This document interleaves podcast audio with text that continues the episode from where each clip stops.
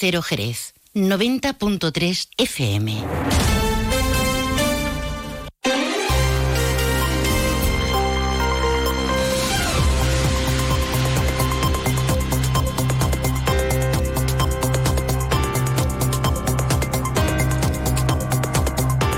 Muy buenas tardes. Tiempo para la información de nuestra zona aquí en Onda Cero. Les habla Juan Ignacio López. La Junta de Andalucía ha adjudicado las obras de 24 kilómetros de carril bici entre Jerez y la Barca de la Florida. La Consejería de Fomento eh, destina 4.700.000 euros a la vía ciclopeatonal que eh, se prevé ejecutar en un plazo de unos 20 meses. Enseguida se lo explicamos. Es lunes 30 de octubre. A esta alternan sol y nubes, tenemos intervalos nubosos, no se descarta la lluvia a lo largo del día, el termómetro marca 21 grados de temperatura. Hay otros asuntos de interés que ya les queremos destacar en forma de titulares.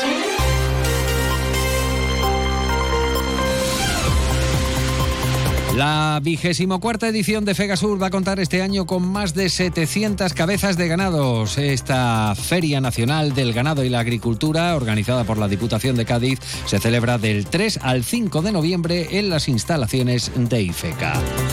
El PSOE pide a la Junta de Andalucía que disponga el personal necesario para que no se anulen las citas de mamografías de las tardes. Aseguran que en Jerez se ha despedido al técnico que realizaba estas pruebas precisamente en horario de tarde.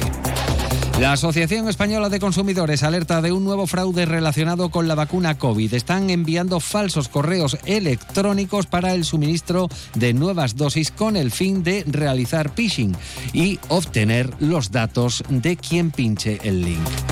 Comisiones Obreras gana las elecciones del personal laboral de educación de la Junta. El Sindicato de Enseñanza de Comisiones ha agradecido ese respaldo mayoritario ofrecido por la plantilla del personal laboral de la Consejería de Educación. Antes de entrar en materia, vamos a conocer qué tiempo nos aguarda para las próximas horas. Para ello recurrimos a la, Agencia Estatal de Meteorología. Marta Alarcón, buenas tardes. Muy buenas tardes. En la provincia de Cádiz tendremos cielo nuboso cubierto con precipitaciones precipitaciones que pueden ser localmente fuertes. Las temperaturas se mantendrán sin cambios con valores de 23 grados en Algeciras, 22 en Cádiz, Arcos de la Frontera y Jerez de la Frontera o 21 en Rota y de cara a mañana seguiremos con cielo nuboso con predominio de nubes medias y altas con temperaturas en descenso quedándose en cifras de 21 grados en Cádiz, 20 en Rota, 19 en Algeciras, Jerez de la Frontera o 18 en Arcos de la Frontera. El viento será flojo variable, es una información de la Agencia Estatal de Meteorología.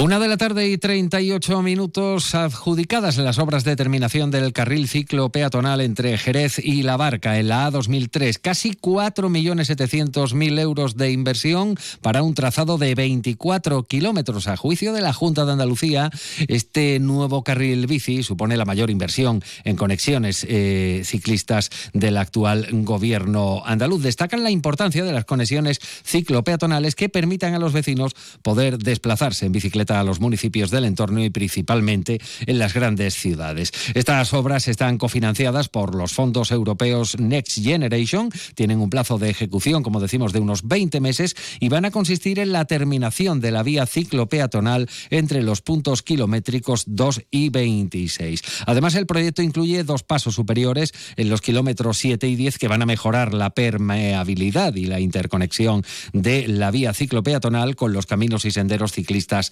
de la zona, además de una pasarela metálica para salvar el arroyo de la Guareña. Se distingue por tres grandes tramos. En el primero, comprendido entre los kilómetros 1.7 y 4, la plataforma se encuentra completamente terminada hasta la capa de rodadura. El segundo tramo, de mayor longitud, se extiende desde el kilómetro 4 al 20.4. Ya se ejecutaron allí tanto los movimientos de tierra de la plataforma como las obras de drenaje. Y el último tramo se extiende entre los kilómetros 20.4 y 25.8, estando actualmente toda la infraestructura ejecutada hasta la capa de rodadura. Carmen Sánchez es la delegada territorial de la Consejería de Fomento. Esos 24 kilómetros que unen Jerez y la Barca de la Florida y que vienen pues a cumplir una demanda de los vecinos de toda esa zona. Es muy importante esta obra para la Junta de Andalucía ya que supone la mayor inversión en tramo mm, carril bici que se está haciendo en la comunidad autónoma y que no solamente viene a conectar todas estas zonas rurales, sino que por supuesto también viene a dar una permeabilidad y una seguridad a los peatones. Este carril bici cuenta también con dos pasarelas en altura y una subterránea que vienen a solucionar distintos problemas que tienen las distintas zonas rurales en su paso por esta carretera. Y como contrapunto, el gobierno municipal insiste en que el tercer carril de la autopista AP4 tiene que llegar hasta Jerez y lamenta que el gobierno central, dicen, vuelva a parar las inversiones en Sevilla. Cambiamos de asunto y hablamos ahora de una importante cita eh, de referencia en el sector ganadero del país, la Feria Nacional de Ganadería y Agricultura Fegasur, que se celebra precisamente esta semana, en concreto eh, del 3 al 5 de noviembre en Ifeca. Se trata de la vigésimo cuarta edición de Fegasur, organizada por Diputación, donde van a confluir más de 3.200 animales de raza, eso entre cabezas de ganado y aves que van a coincidir este año durante esta feria cuyo eje central va a ser la subasta nacional oficial de ganado, eh, incluida en el calendario del Ministerio de Agricultura, Pesca y Alimentación. Eso tendrá lugar a mediodía, a las 12 del mediodía del eh, domingo 5 de noviembre. El objetivo de esta feria, según destaca Diputación, es eh, dar a conocer la importancia de los sectores ganadero y agrícola en la economía provincial, las razas ganaderas y sus actitudes productivas y la necesidad de preservar el medio ambiente. La intención de la Diputación Provincial, junto con, IFECA, desde el área de transición ecológica, es la de ir potenciando cada vez más estas ferias. Se han mantenido diferentes contactos también con asociaciones ganaderas para potenciarlas más aún de cara al año del 2024. Entendemos que, que es muy importante para nuestra provincia, que es una provincia eminentemente ganadera y también va en línea de lo que ya se ha expuesto por parte de la presidencia del apoyo al sector primario.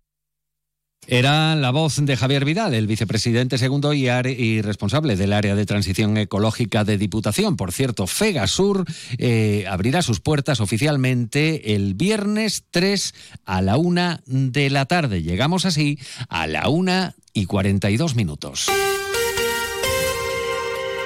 Hablamos ahora en ámbito sanitario. El PSOE exige al Servicio Andaluz de Salud que disponga el personal sanitario suficiente para que no se sigan anulando, dicen, las citas de mamografías en el distrito Jerez, Costa Noroeste y Sierra. Precisamente hace unos días, el sindicato CESIF denunciaba que solo hay un técnico disponible por la mañana tras cesar al que realizaba las eh, mamografías programadas para la tarde, por lo que, afirma, se han anulado todas esas citas. Miriam Naranjo es delegada de CESIF en atención primaria de Jerez y comarca. Una unidad que funcionaba con un profesional de mañana y otro tres, tardes a la semana para atender a todas las mujeres subsidiarias de este cribado de los municipios de Jerez, Trebujena y San José del Valle. Desde el principio de octubre no han contratado a ningún técnico en horario de tarde, por lo que se están anulando las citas con el consiguiente atraso en dicho servicio. No es honesto que el SAS nos veta una mejora con aumento del cribado, tanto en franja de edad como en recursos materiales, cuando nos deja sin lo fundamental, que son los recursos humanos. Y a esto se une las críticas, en este caso por parte del PSOE, como les contábamos, la concejala y diputada socialista Mamen Sánchez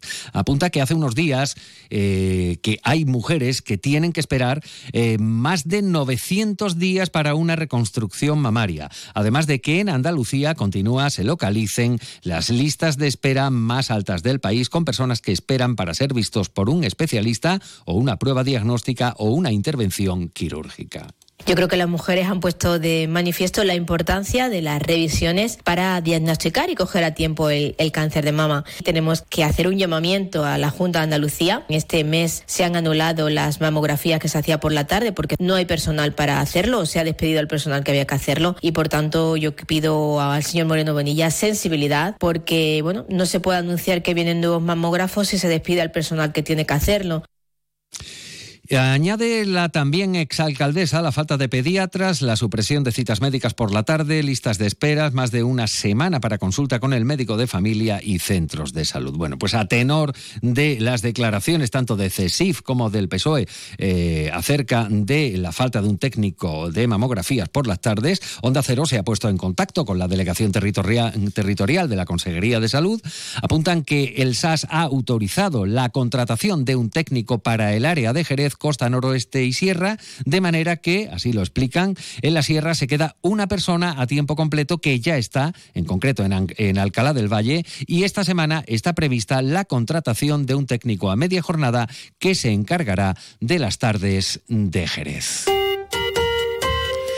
Una de la tarde y 45 minutos pasó el fin de semana. El circuito de Jerez Ángel Nieto volvió a ser el centro de atención con la última prueba del Gran Premio Prometeón de Superbikes, proclamándose campeón del mundo el piloto de Ducati, el español Álvaro Bautista. Según fuentes municipales, la vuelta de la Superbikes a Jerez en 2023 ha supuesto todo un éxito. 40.000 espectadores casi durante el fin de semana. Es un 42% más de asistencia respecto a 2019. La alcaldesa María José García Pelayo ha felicitado a Álvaro Bautista y ha expresado su satisfacción por la gran acogida de este mundial que vuelve a Jerez desde 2019. Hemos batido récord de asistencia y luego hemos superado con creces la cifra de otros mundiales de Superbike, que Jerez ya está consolidada como capital del motor, pero también como capital del motor en relación con la Superbike. El año 2024 también la última prueba del Campeonato del Mundo se celebrará también en Jerez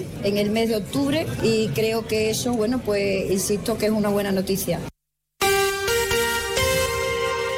Mucha atención porque en estos días eh, muchos ciudadanos están recibiendo correos electrónicos suplantando la imagen del Ministerio de Sanidad, señalándole que han sido seleccionados para recibir una dosis adicional de vacunas contra el COVID y además eh, indicando que se tiene hasta 72 horas antes de poner esa vacuna para elegir el fabricante de la misma. Seguidamente el correo nos marca un enlace para pinchar en el que se puede ver el día y la hora que tocaría pasar a vacunarse. Ahí es donde está el fraude. En concreto, se trata de un nuevo fraude relacionado con nuestros correos electrónicos. Miguel Ángel Ruiz es presidente de la Asociación Española de Consumidores. Nos indican que con el fin de elegir el tipo de vacuna que queramos, el fabricante de la vacuna que queramos tener, tenemos que pinchar en un enlace. No es el Ministerio de Sanidad, sino que estamos hablando de un nuevo caso de fraude, de captación de datos personales y las personas que están pinchando es posible que estén accediendo a un virus. Recomendamos que no se pinchen ese enlace en tanto en cuanto no es el Ministerio de Sanidad que lo está enviando. En el caso de que ya hayamos pinchado, cambiemos rápidamente nuestras contraseñas de todas las redes sociales, de todos los correos electrónicos y por supuesto de nuestras claves y contraseñas en nuestras cuentas bancarias